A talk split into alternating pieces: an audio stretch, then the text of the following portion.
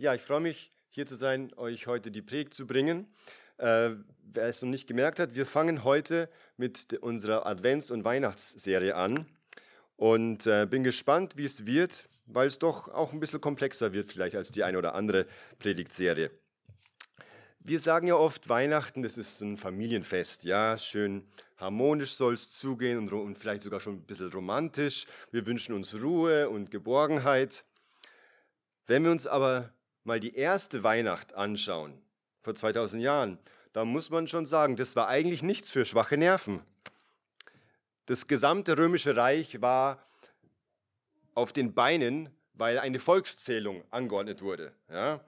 Und ähm, von nah und fern kommen die Leute, aber nicht nur wegen der Volkszählung, sondern auch astronomische Anomalien äh, bewegen ein paar Astrologen aus der persischen Pampa rüberzukommen bis zum Mittelmeer. Und äh, dann berichtet die Bibel auch von furchterregenden Engeln, die ständig auftauchen und alle Leute auf, zu Boden fallen.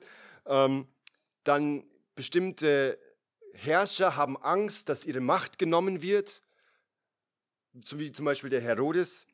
Und kleine Kinder werden infolgedessen sicherheitshalber mal ermordet, damit keiner irgendwie den Thron an sich reißen kann.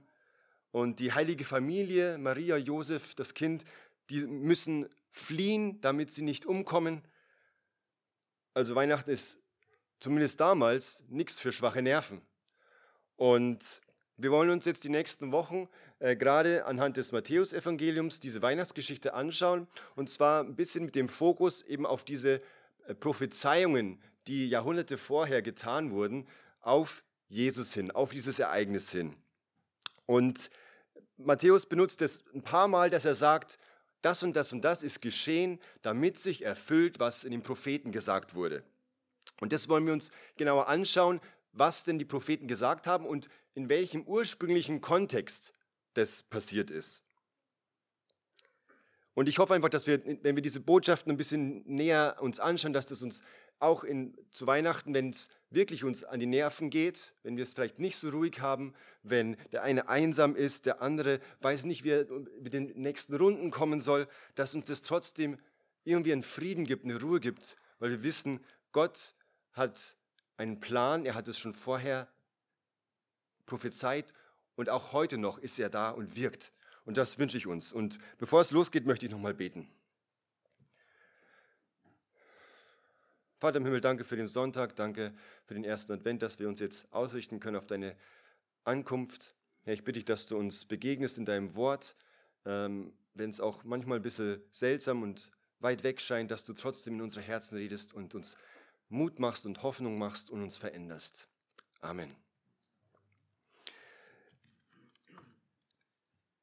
Wir müssen kurz einen kleinen historischen Abstecher machen ins siebte Jahrhundert vor Christus. Ja, ähm, kann man sich schwer vorstellen, was da los war zur Zeit, zu der Zeit im ähm, Nahen Osten. Es war so, dass die Assyrer, das Volk der Assyrer, ein großes Volk, die Großmacht zu der damaligen Zeit, sich gerade am Ausweiten war und die eben ähm, aus dem Osten Richtung Westen kamen und alles einnahmen. Und das, das Volk Israel war zu dem Zeitpunkt schon geteilt in Nord und Süd.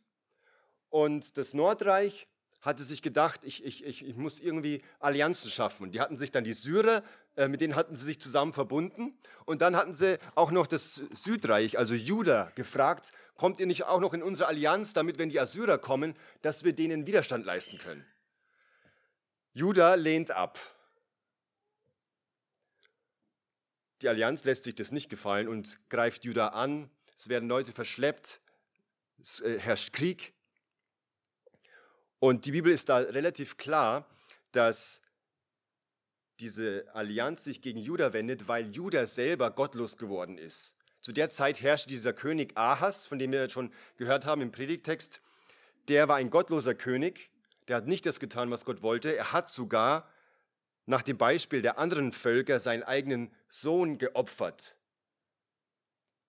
Und als Strafe sagt Gott, ich lasse über euch fremde Völker kommen.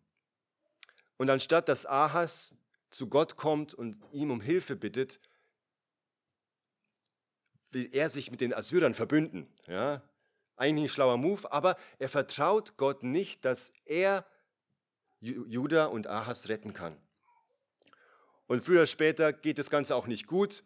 Die Assyrer nehmen alles ein. Juda wird zu einem Vasallenstaat, hat nichts mehr zu melden, muss Tribut zahlen. Ahas, ähm, der nimmt den ganzen Tempel auseinander, weil er vielleicht denkt, vielleicht kann ich dir irgendwie doch mich freikaufen mit all dem Gold und den schönen Sachen. Es nützt aber alles nichts. Und in dieser Zeit wirkt auch ein bestimmter Prophet, der Prophet Jesaja. Und der wird einmal zu Ahas geschickt in dieser ganzen Situation. Und da lesen wir erstmal in den ersten äh, Versen in Kapitel 7 folgendes. Können wir mal weiterschalten?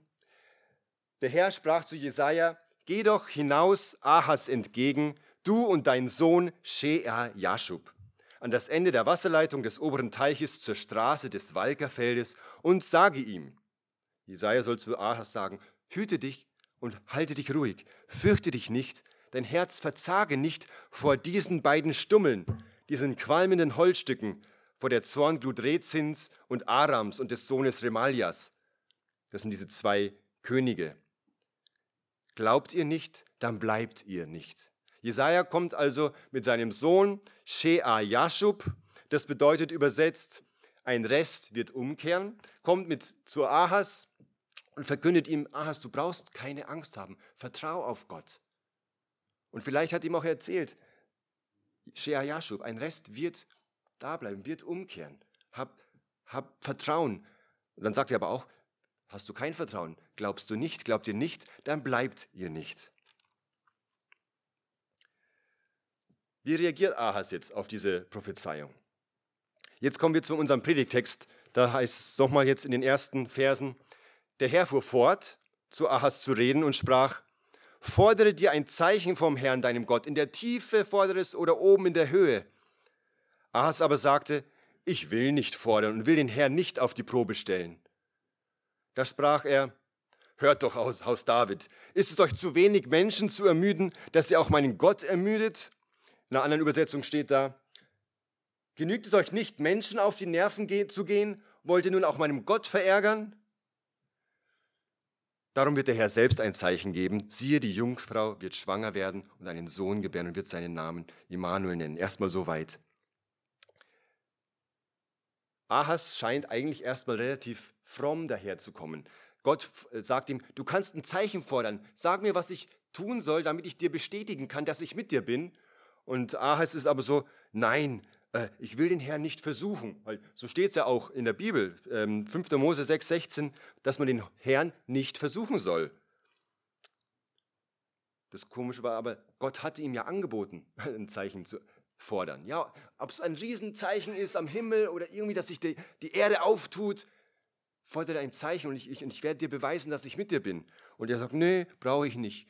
Und die Ausleger sind sich da relativ einig, weil sie wissen, dass Ahas ein gottloser König war, dass dieses ganze Gerede relativ scheinheilig daherkommt. Nein, ich will den Herrn nicht versuchen, ja, weil in Wirklichkeit hat er nämlich den Plan, er möchte zu den Assyrern gehen und dort Hilfe suchen. Er vertraut nicht auf Gott, sondern auf andere. Ja, diese, diese Scheinheiligkeit, diese falsche Frömmigkeit ist vielleicht auch zu Weihnachten eine Gefahr für uns dass wir mitmachen in all dem, was, so, was, was man so macht. Man singt die Lieder, man geht auf den Weihnachtsmarkt, man schenkt sich Geschenke, man äh, ist überall dabei, aber vielleicht geht es gar nicht wirklich ins Herz, was da passiert ist. Und Jesaja antwortet dann: Ihr geht mir auf die Nerven und ihr geht sogar Gott auf die Nerven. Und auch wenn Ahas kein Zeichen fordert, jetzt kommt, sagt, sagt Gott, nee, dann gebe ich euch trotzdem eins. Ja? Und dann lesen wir eben hier, der Herr wird ein Zeichen geben, siehe, die Jungfrau wird schwanger werden und einen Sohn gebären und wird seinen Namen Immanuel nennen. Immanuel bedeutet Gott mit uns. Und jetzt ist es interessant, was man hier liest. Der Jesaja spricht erstmal von deinem Gott zu Ahas. Ja? Fordere dir ein Zeichen vom Herrn, von deinem Gott. Als Ahas sich aber dann so quer stellt, sagt Jesaja, ist es euch zu wenig, dass ihr Menschen ermüden wollt, sondern auch meinen Gott ermüdet?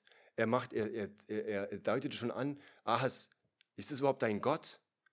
Und er sagt, das ist mein, äh, Jesaja schließt sich ein bisschen aus von Ahas und sagt, mein, wollt ihr meinen Gott wirklich ermüden? Wollt ihr ihm wirklich auf die Nerven gehen? Und äh, Jesaja spricht hier nicht nur den König an, sondern das ganze Volk. Hört, Haus Davids. Ja, er spricht das ganze Volk an. Anscheinend ist nicht nur der König, sondern auch das ganze Volk ist schon abgewandert. Ja, so, so war es oft. Was der Chef macht, wie man so schön sagt, der, der, der, der Fisch stinkt vom Kopf, das beeinflusst das ganze restliche Volk. Und dann sagt Jesaja, die Jungfrau wird schwanger werden und einen Sohn gebären und wird seinen Namen Immanuel nennen. Und dann geht es aber noch weiter, weil die Frage ist ja, okay, wer ist denn dieser Immanuel eigentlich? Wer ist, da, wer ist der, der sagt, Gott ist mit uns, der diese Bestätigung gibt, in all dem Trubel, in all dem Wirrwarr, in all dem Krieg, Gott ist immer noch mit uns. Und es gibt da verschiedene Meinungen äh, bei den Auslegern, wer das sein könnte. Die einen sagen zum Beispiel, ähm, weil da steht, die Jungfrau, ja, äh, soll das bedeuten, das, das, muss eine Jungfrau sein, die, die bekannt ist, die der Ahas kennt. Vielleicht ist es eine aus seinem Harem und die wird einen Sohn bekommen. Vielleicht ist es sogar der, der Sohn Hiskia, der dann auch kommt, der auch ein guter König war. Vielleicht ist der mit diesem Immanuel gemeint. Manche sagen auch, nee, die kommen vom Neuen Testament her und sagen, damit ist nur dann später der Herr Jesus gemeint. Ja, weil Jesaja das ganze Haus Davids anspricht und damit sagt, Leute, ihr braucht euch keine Sorgen machen, es wird der Retter kommen. Wobei es dann schwierig ist zu sagen, ja, warum ist denn das ein Zeichen für Ahas, wenn erst 700 Jahre später äh, dieser äh, Messias kommt? Da hat er ja nicht viel von dem Zeichen. Aber es wird noch ein bisschen genauer beschrieben, wer dieser Immanuel ist. Das lesen wir in den Versen 15 und weiter. Rahm und Honig wird er essen, bis er weiß, das Böse zu verwerfen und das Gute zu wählen. Denn ehe der Junge weiß, das Böse zu verwerfen und das Gute zu wählen, wird das Land verlassen sein, vor dessen beiden Königen dir graut. Der Herr wird über dich, über dein Volk und über das Haus deines Vaters Tage kommen lassen, wie sie nicht gekommen sind seit dem Tag, an dem Ephraim sich von Juda getrennt hat, der König von Asur. In Vers 15 lesen wir, dass dieser Immanuel, er wird Rahm und Honig essen, bis er weiß, Böses und Gut, Böses zu verwerfen, Gutes zu wählen. Und dann sagt er, dieses Zeichen wird kommen, aber vorher werden diese zwei Könige vernichtet werden. Ja, das Land wird verlassen sein, vor dessen beiden Königen dir graut. Und was bedeutet das mit diesem Rahm und Honig? Also im Prinzip wenn alles verlassen ist und alle Produktionsstätten vernichtet sind, das Einzige, äh, solange noch Kühe da sind und solange noch Bienen da sind, da sind gibt es noch Rahm und Honig. Ja? Also die Nahrung, die man auch essen kann, wenn alles vernichtet ist. Und Jesaja sagt, bevor der Immanuel kommt, wird das ganze Land verlassen sein. Und das ist eigentlich eine gute Nachricht für den Ahas. Ja, cool. Gott wird diese Feinde vernichten. Klingt doch eigentlich ganz gut. Die Sache ist nur, es geht ja dann weiter. In Vers 17, der Herr wird über dich, Ahas, über dein Volk und über das ganze Haus Tage kommen lassen, wie sie noch nie waren. Und dann kommt der König von Assyrien. Also einerseits, als, als erstes denkt man auch, das ist ein positives Zeichen. Ja? Die äh, beiden Könige werden vernichtet, aber dann kommt noch ein schlechtes Zeichen. Der König von Assyrien kommt. stellt sich aber immer noch die Frage, wer ist denn dieser Immanuel? Ja? Und die dritte Möglichkeit, die ich, äh, die ich auch momentan so am plausibelsten finde, ist, das, davon lesen wir gleich in dem nächsten Kapitel, nämlich Kapitel 8. Da äh, lesen wir, dass Jesaja ein weiteres Kind bekommt. Ich nahte mich der Prophetin und sie wurde schwanger und gebar einen Sohn.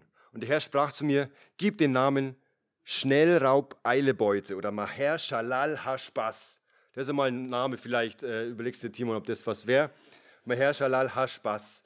Ähm, denn ehe der Junge rufen wird, mein Vater und meine Mutter, wird man den Reichtum von Damaskus und die Beute von Samaria vor dem König von Asur hertragen.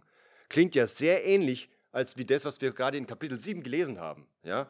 Also es liegt doch nahe, dass in Kapitel 7 dieser, dieser Immanuel prophezeit wird und auch von ihm gesagt wird, bevor, bevor du ähm, weißt, was gut und böse ist, wird, dein Volk, wird das Volk vernichtet sein, wird der König, die zwei Könige vernichtet sein. Und hier genau das Gleiche. Ja? Da gibt, kommt jetzt ein Sohn zur Welt, er wird benannt und dann steht da auch, bevor er sogar nicht einmal Mama und Papa sagen kann, werden die Assyrer kommen.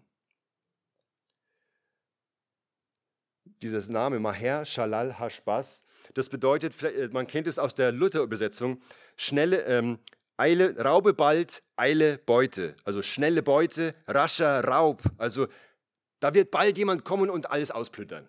So könnte man es verstehen, ja. Und ich weiß nicht, wie, wie alt war ähm, der Josia, als er dann Mama und Papa gesagt hat? Ein Jahr. Also relativ zügig wird diese Prophezeiung sich erfüllen.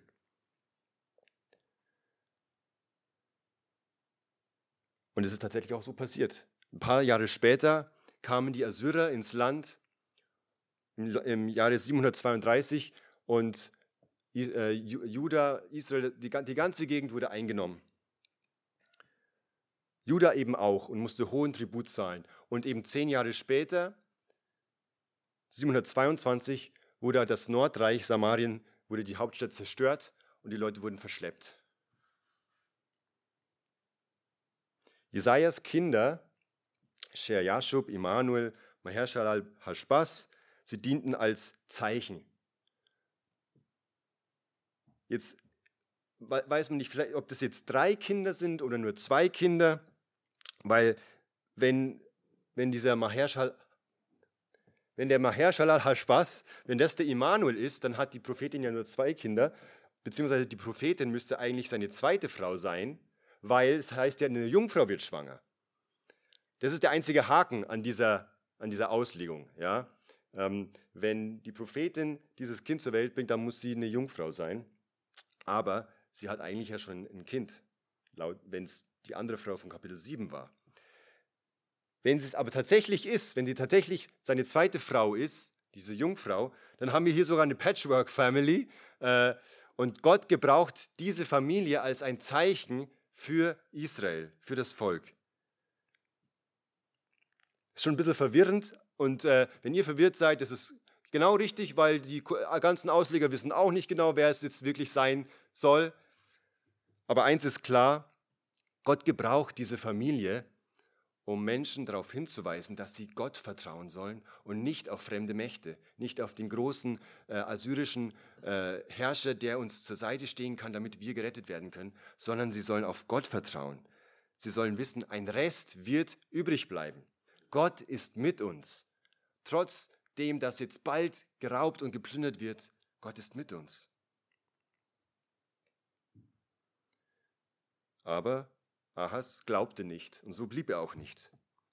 Und hier sehen wir eben schon, dass die Rettung aus Glauben geschieht und nicht aus Werken. Nicht daran, dass ich mir irgendwo anders Rettung erhoffe, sondern dass ich Gott vertraue.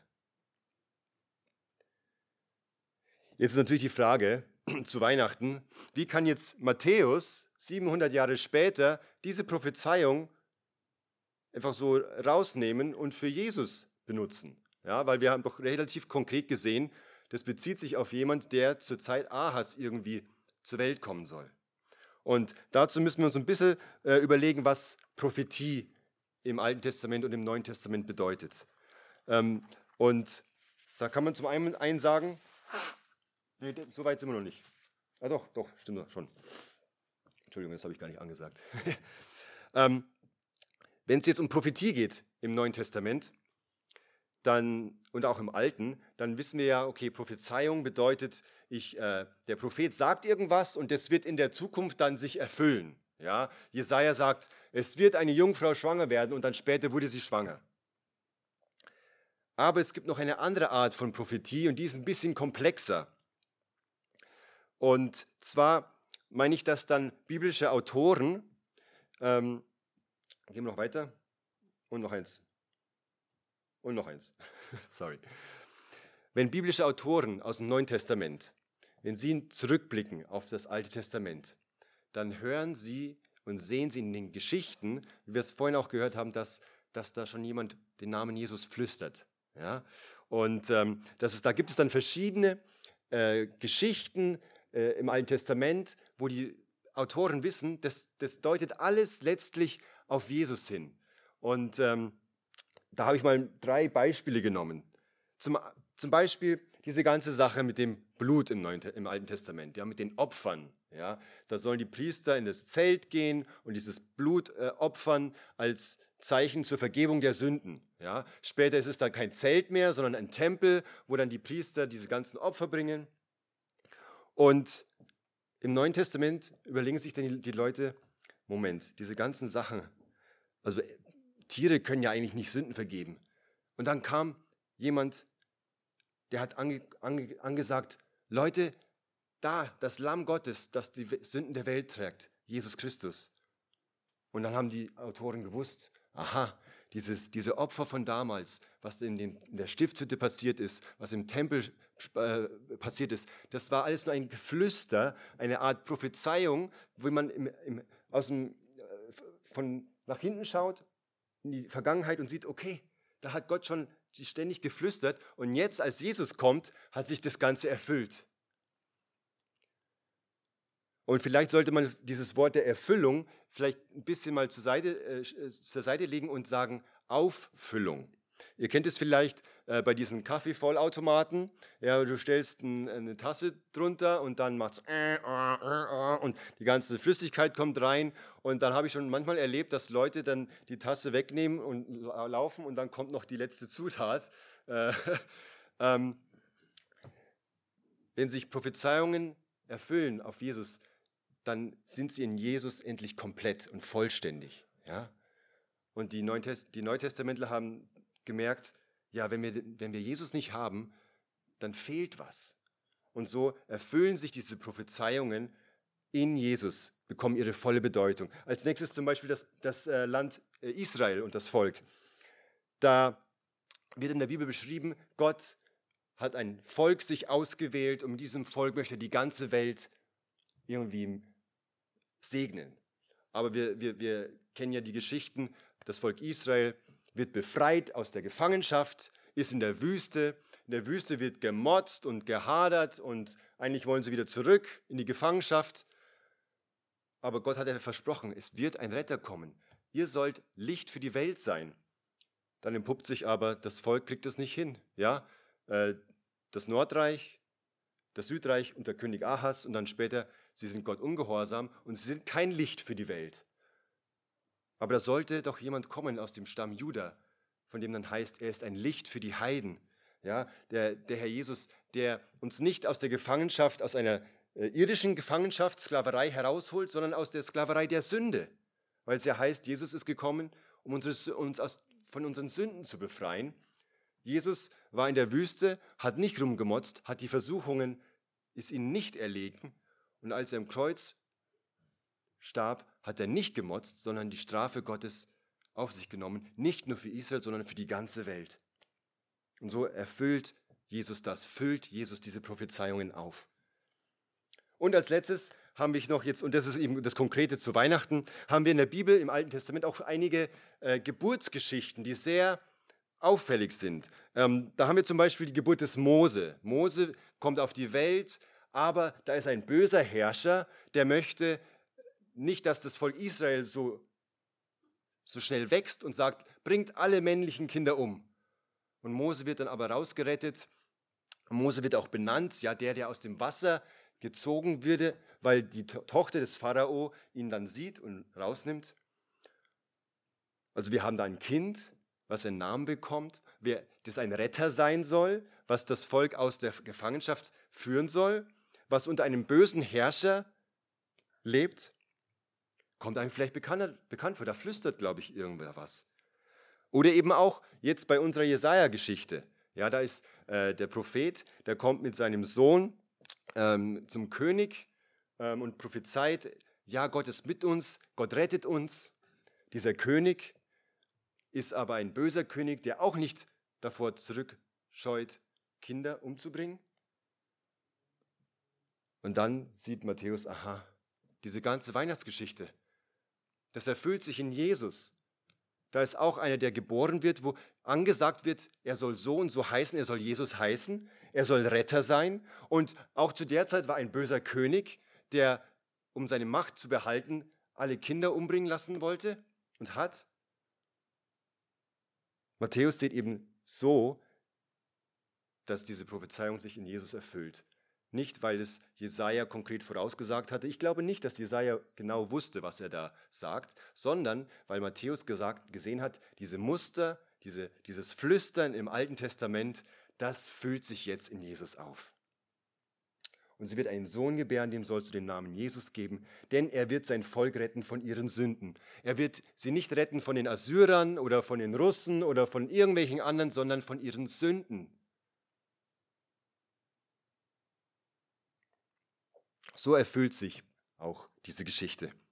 Jetzt ist die Frage, okay, jetzt waren wir 2700 Jahre in der Vergangenheit und dann waren wir 2000 Jahre in der Vergangenheit. Was ist denn jetzt mit, mit mir, mit uns heute? Ja?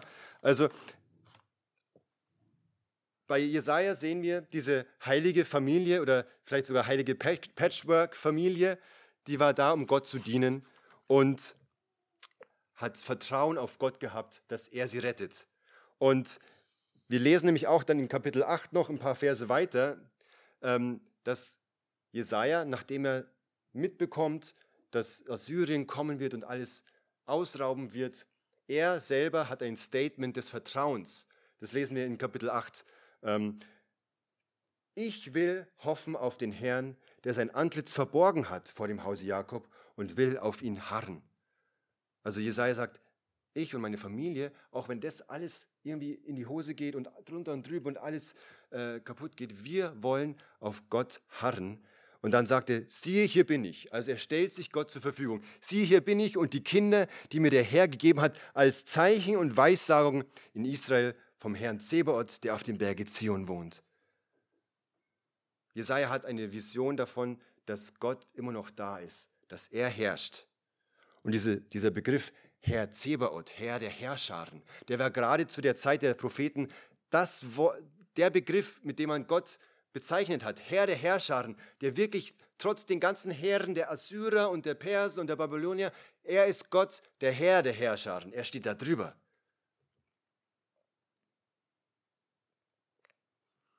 Und obwohl er Gott nicht spürt, obwohl er sagt, ja, er hat sein Antlitz verborgen, ich möchte trotzdem bei ihm sein. Wie ist es mit dir? Vielleicht ist gerade Weihnachten wieder so eine Zeit, wo du dich eigentlich vergessen fühlst, wo du denkst, der Herr hat mich vergessen, meine Freunde, meine Familie haben mich vergessen. Kannst du trotzdem auf Gott vertrauen, dass er da ist und dich ihm wieder zur Verfügung stellen. Siehe, hier bin ich und die Kinder, die mir der Herr gegeben hat, als ein Zeichen.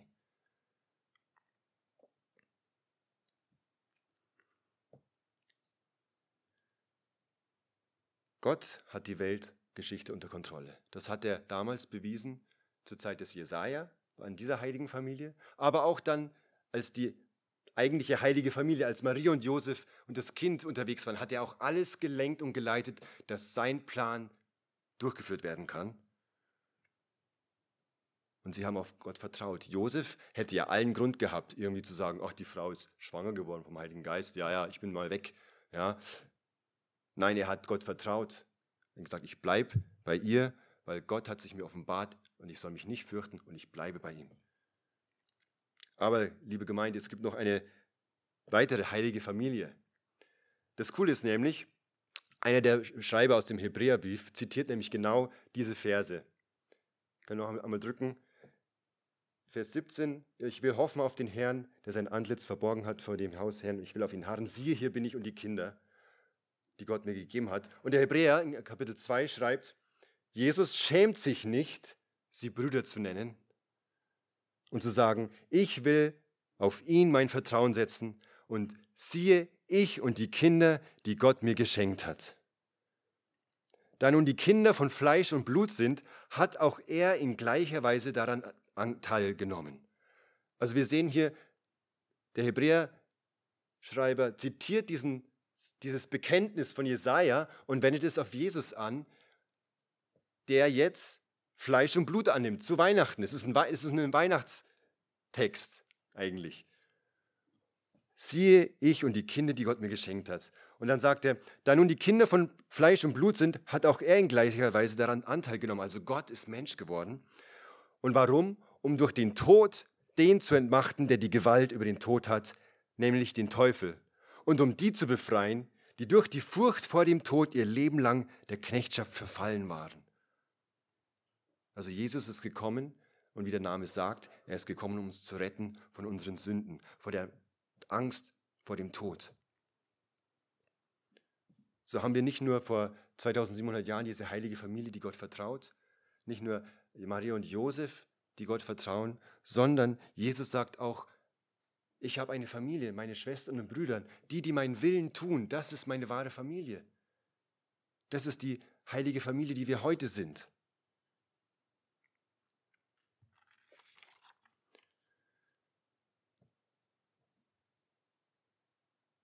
Vielleicht bist du zu Weihnachten eigentlich wieder genervt. Du bist eigentlich so der Weihnachtsmuffel. Diese ganzen Lieder und der Geruch und ähm, die ganze Stimmung, das, das ist eigentlich nichts für dich, weil du weißt, zu Weihnachten wird dir vielleicht nochmal richtig klar, was du eigentlich nicht hast. Ja, das ist immer so das Tragische an Weihnachten. Wir, wir, wir kriegen immer mit, was wir nicht haben oder was wir bräuchten, ja, anstatt dass wir uns daran besinnen, was wir alles schon bekommen haben, dass Gott mit uns ist. Und dass wir eine Familie haben, die über das Irdische hinausgeht, die Familie Gottes, ja, mit Jesus als großen Bruder. Und deswegen sollte auch wir in der Gemeinde darauf achten, dass keiner, den wir kennen, der in unserem Umfeld ist, dass der alleine feiern muss, weil wir als Familie wissen, wir sind nicht alleine, Gott ist zu uns gekommen, um uns zu verbünden, wollen wir das auch weitergeben. Wollen wir selber Zeichen sein, ja, so wie Jesajas Kinder Zeichen waren, so wie Jesus ein Zeichen ist dass Gott Sünden vergibt, so soll auch die Gemeinde, sollen wir ein Zeichen dafür sein, dass Gott mit uns ist, dass er uns nicht vergessen hat. Ich komme jetzt langsam zum Schluss. Gott ist mit uns, Immanuel.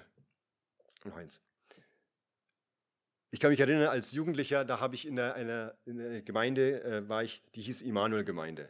Und äh, wir hatten jedes Jahr, so unter den Teenies gab es ein, gab's ein Fußballturnier. Und ähm, Vielleicht könnt ihr euch vorstellen, was, als wenn ihr, wenn ihr so in den Gemeinden groß geworden seid, welches Lied wir dann immer so als, als Anfeuerung genommen haben. Ja? Immanuel, Gott ist mit uns. Ja? So haben wir dann unser Team angefeuert. Eigentlich, also total bescheuert, weil eigentlich sollten wir froh sein, dass Gott überhaupt mit uns ist, dass er überhaupt einen Rest übrig lässt. Ja? Weil wir eigentlich Gott ständig müde machen, Gott ständig auf die Nerven gehen, ähm, weil wir ihm nicht vertrauen, weil wir denken, wir wissen es besser oder unser Glück und Erfüllung woanders suchen. Ich ermutige uns, dass wir zu, zu Weihnachten auch gerade vielleicht, wenn wir jetzt diese Predigtserien uns zu Gemüte führen, dass wir uns überlegen, okay, wo mache ich vielleicht Gott müde? Wo ne-, gehe ich ihm auf die Nerven, weil ich ihm nicht vertraue? Und es ist okay, mal zu Weihnachten auch echt zu werden. Zu sagen, ja, es ist nicht alles schön, es glänzt nicht alles, es leuchtet nicht alles. Vielleicht draußen die Fassaden, aber in mir drin ist es dunkel und ich weiß nicht mehr weiter. Und das ist eine Zeit, wo wir neu herausgefordert werden, zu überlegen, okay, was fehlt mir eigentlich wirklich? Ja. Kann ich Gott wirklich weiter vertrauen, wenn es irgendwie düster ist? Aber er hat dem Jesaja bewiesen, dass er mit ihm ist. Er hat Maria und Josef bewiesen, dass er mit ihnen ist und er beweist uns auch heute, dass er mit uns ist, weil Jesus gekommen ist, um unsere Schuld, das wahre Problem, unsere Schuld zu büßen am Kreuz. Er möchte uns ein Zuhause geben, er möchte uns eine Familie geben, er möchte uns Frieden geben, weil er mit uns ist. Lasst uns beten. Vater im Himmel, ich danke dir, dass du deinen Sohn gesandt hast, damit wir nicht alleine sein müssen, damit wir nicht äh, uns verirren müssen, Danke, dass du mit uns bist. Und Herr, du bist nicht nur mit uns, du bist auch in uns durch deinen Heiligen Geist. Und Heiliger Geist, so wie du äh, Maria schwanger gemacht hast, so, so lass auch in uns das aufgehen, was du von uns haben möchtest. Die Liebe und den Frieden, den wir verbreiten sollen, als dein Zeichen, als deine Gemeinde. Schenk uns da wirklich deine Kraft, deine Freude und auch ehrlich zu werden und aufeinander zuzugehen, einander zu ermutigen und füreinander Familie zu sein, so wie es damals Jesajas Familie war und Maria und Josef und wir heute. Herr, habe Barmen und bau uns miteinander auf. Amen. Wir wollen jetzt aber dieses Lied, was ich jetzt gerade gesungen habe, gemeinsam singen. Nicht in dem Bewusstsein, dass Gott mit uns ist und nicht mit den anderen, sondern dass Gott mit uns ist, obwohl wir eigentlich nichts anderes verdient hätten als Strafe, ist Gott mit uns und gibt uns Frieden.